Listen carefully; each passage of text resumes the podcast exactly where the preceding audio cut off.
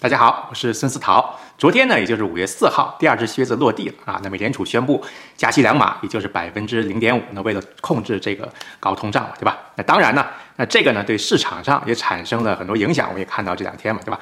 那基本上跟我们之前几期节目里边说的呃差不多。不过呢，有几点需要大家注意一下啊。所以想今天呢，跟大家啊聊一聊啊这几点啊，我觉得非常重要。那首先呢，这就是加息的幅度呢是两码。那这个呢是二十二年以来。美联储加息的这个最大的这个幅度了啊，那我们可以看一下整个美联储五月二号这个更新的这个整个的联邦资金有效利率的这个走势图，大家看一下啊，啊这个很清楚了已经，我们可以看到这个因为呃疫情啊，当时这个美联储在二零二零年啊这个年初，当时是两年多前吧，对吧？把整个的资金利率呢降得非常非常低，那在今年三月份呢又开始加息。我们看一下哈，这个美联储加息呢，就会造成这个利差。那呃，这个各国央行其实都会感受到很大的压力。那实际上，我们看这些这个主要的这些央行这几天也都有动作嘛。比如说澳大利亚央行在前天三号的时候呢，加息一码，提前了美联储一天加息啊。那新西兰央行呢，其实在四月十三号的时候就已经加息两码。那这个呢是他们这个二零零零年以来首次加息五十个基点。第二呢，就是美联储计划减少资产负债表上面的这个资产持有量。那换句话说，就是分计划的进行资产负债表的这个缩减。那俗称大家我们一直讲缩表缩表。大家看一下这个美联储资产负债表的这个走势图，看一下哈。那已经是九万亿美元左右了。那美联储要收紧这个货币呢，来应对这个几十年来以来这个最严重的通货膨胀。那我们应该关注一下这次缩表的这个速度，还有呃会不会很激进？那毕竟呢，这个放水容易缩表难。那如果未来缩表的这个啊太快了，那可能会呃给市场造成流动性这个危机啊。那造成市场流动性的这个危机的话，就给市场会带来一个动荡。那第三点呢？也就是这个今年的六月份，下个月吧，美联储还会再召开这个联邦公开市场委员会这个 FOMC 这会议。那到时候是否再加息？那加息的话加多少啊？那我们还是要继续关注的。毕竟呢，这个昨天这次加息呢，一次就加了两码。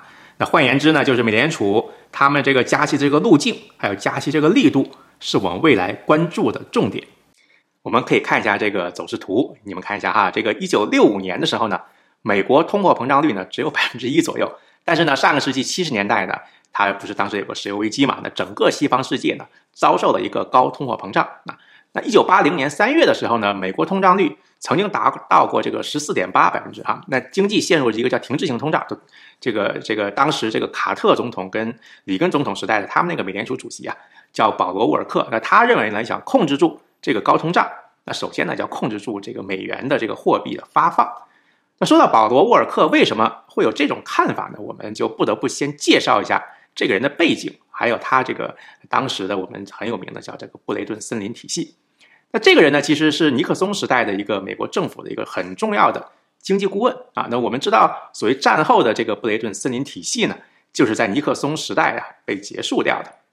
布雷顿森林体系呢，是当时一九四四年以来呢，当时全球大多数国家都加入了一个以美元。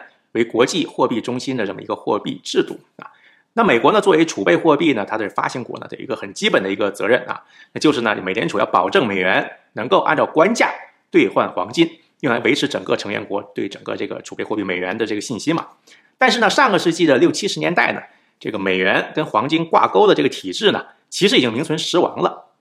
那当时呢，这个尼克松呢，呃，他们这个政府制定了一个单方面的切断美元兑换黄金挂钩的这个经济政策。当时这个很有名的，这现在我们一直在讲的就是这个尼克松冲击，就 Nixon Shock。那一九七一年十二月份的时候呢，尼克松他们还宣布了美联储这个拒绝向其他国家的这个中央银行呢出售黄金。那七三年的二月的时候呢，这个美元进一步进行一个贬值。那嗯，他这么做的话呢，各国也不得不实行一个各自货币的一个浮动汇率制。那从此呢，与黄金挂钩的这个布雷顿森林体系呢，就崩溃了。那当时的这个财政部长呢，就这这个约翰康纳利，这个我们之前介绍过。那很多人不了解这个人没关系，那我们一定听说过他的一句话啊，这个是名言，就是说这个啊，美元是我们的货币，却是你们的麻烦。所以呢，这个保罗·沃尔克呢，作为当时这个尼克松时代最重要的经济智囊之一呢，他们这一批人呢，对美元这个认识呢是非常本质性的。那我们刚才从这个走势图上也看了，就是说这个保罗·沃尔克呢，他呢从1979年的八月份接任了美联储主席，那顶住了各方的压力，在短时间内呢，把利率推高到了百分之二十。那甚至呢，在这个一九八一年的七月，隔夜拆款利率呢，甚至到过创纪录的百分之二十二点三六啊。那这种极端的利率上调政策呢，这个当时大家也是很震惊嘛，就所谓的这个这个沃尔克冲击，就这个 Walker Shock。那结果呢，在一九八三年的时候呢，美国通胀率回到了百分之三左右，那结束了与这个大萧条，也就是这个 Great Recession 齐名的这个大通货膨胀时代，也就是 Great Inflation 啊，就当时就是八三年就结束了。所以呢，这个呃，这个一直到现在呢，很多人都认为当时的这个呃，这个沃尔克他的这些。做法呢，为后来的八十年代、九十年代美国经济长期繁荣呢打下一个很重要的、很坚实的一个基础。那整个过程呢，我们现在说起来非常容易嘛，对吧？但是呢，当时呢也花了好几年的时间，而且呢，这个当时这个这个保罗·沃尔克所主导这个高利率政策呢，给美国经济带来很多很多负面的作用啊，尤其是当时的很多中小企业啊，叫苦连天。那这个不管是工业也好，农业也好，还当然还有我们这个房房地产，都受到了很大的冲击。那之后呢？保罗·沃尔克呢？虽然离开了美联储，但是呢，他不管是在金融界还是在政界呢，都保持了一个长期的很有影响力的这么一个地位啊。那甚至在2008年金融海啸之后呢，我记得是在雷曼兄弟破产的之后的第二个月吧，他接受了当时奥巴马总统的这个邀请，加入了这个奥巴马政府的一个叫经济复苏委员会啊。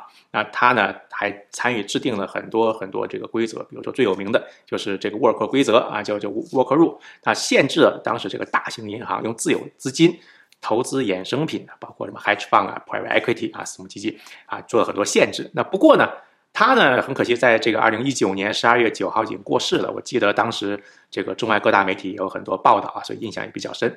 所以的话，他如果现在还在世的话，估计会有记者会采访他，问问看他现在这个经济这个状况，他怎么看待呢？那前天看电视，看见 CN 采访一些市场上的分析师，那有些人认为呢，高通胀基本上已经或者是快要见顶了。那简单讲的话，他们就认为这个欧洲整个突发事件也不会无限期的拖下去嘛，对吧？那时间长了，对呃大家都不好啊，谁都受不了。那全球供应链的这个紊乱呢，也有一阵子了，应该慢慢的也是会被梳理清楚。那既然这样的话呢，物价呢也会慢慢的这个回落。那也就是所谓的一些弹性的这个通货膨胀呢，会慢慢的降下来。那尤其是在三月份啊，还有这个我们五月这次加息之后呢，会有一个比较好的效果。那说白了就是我们已经或者是快要看见隧道尽头的光了啊。那所以呢，这个以后呢也不要也不要再加了，或者不要加太多了啊。那加多了呢，对整个的市场包括股市呢也都是有影响。那再说了，年底还有美国这个中期选举嘛，对吧？那当然呢，有人觉得我们快要看见隧道尽头的光，那就会有人觉得话，那不是隧道尽头的光，而那那是一个迎迎面而来的这个火车啊。那所以呢，就是市场上也有这个不同的看法。那他们这一派呢，就会觉得这个高通胀呢，在未来一段时间里面都会存在啊。那既然是个高通胀还会存在的话，那美联储那也势必可能还是要继续加息。那不管是股市也好，还是房地产也好呢，都会感受到很大的压力。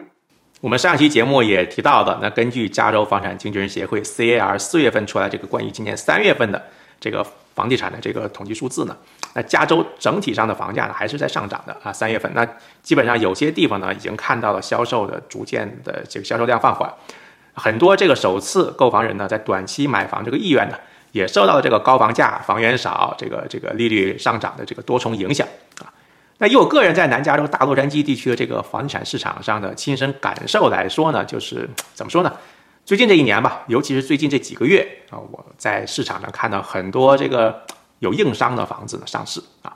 那这些房子还是有很多人看，很多人还还有人买啊。那说句心里话，这些房子如果是在之前市场不好的时候，那根本都很难卖的这些房子。所以呢，这个也是比较感慨啊。那感兴趣的朋友可以听一下我们上一期节目。今天呢，就是简单跟大家聊一聊美联储昨天这个加息两码这个事情。那这个也这件事情不是什么值得意外的事情。那顺便跟大家聊一聊保罗·沃尔克这个人跟上个世纪七八十年代美国这个高通胀这个情况，那看看有没有可以参考的地方。那毕竟呢，我们也不知道现在我们看见的那是隧道尽头的光，还是迎面而来的火车，我们现在也不知道啊。Anyways，马克吐温也说过一句话，那就是这个历史总是惊人的相似。但是呢，也不会是简单的重复。当然呢，就是聚焦在现在，我们这个具体到我们个人。那我们当然希望这个美联储的这个货币政策，那既能够控制住高的通货膨胀，又不会对这个经济呢造成很大的冲击啊。那这里是美国房产最前线，我是孙思陶，我们下期再见。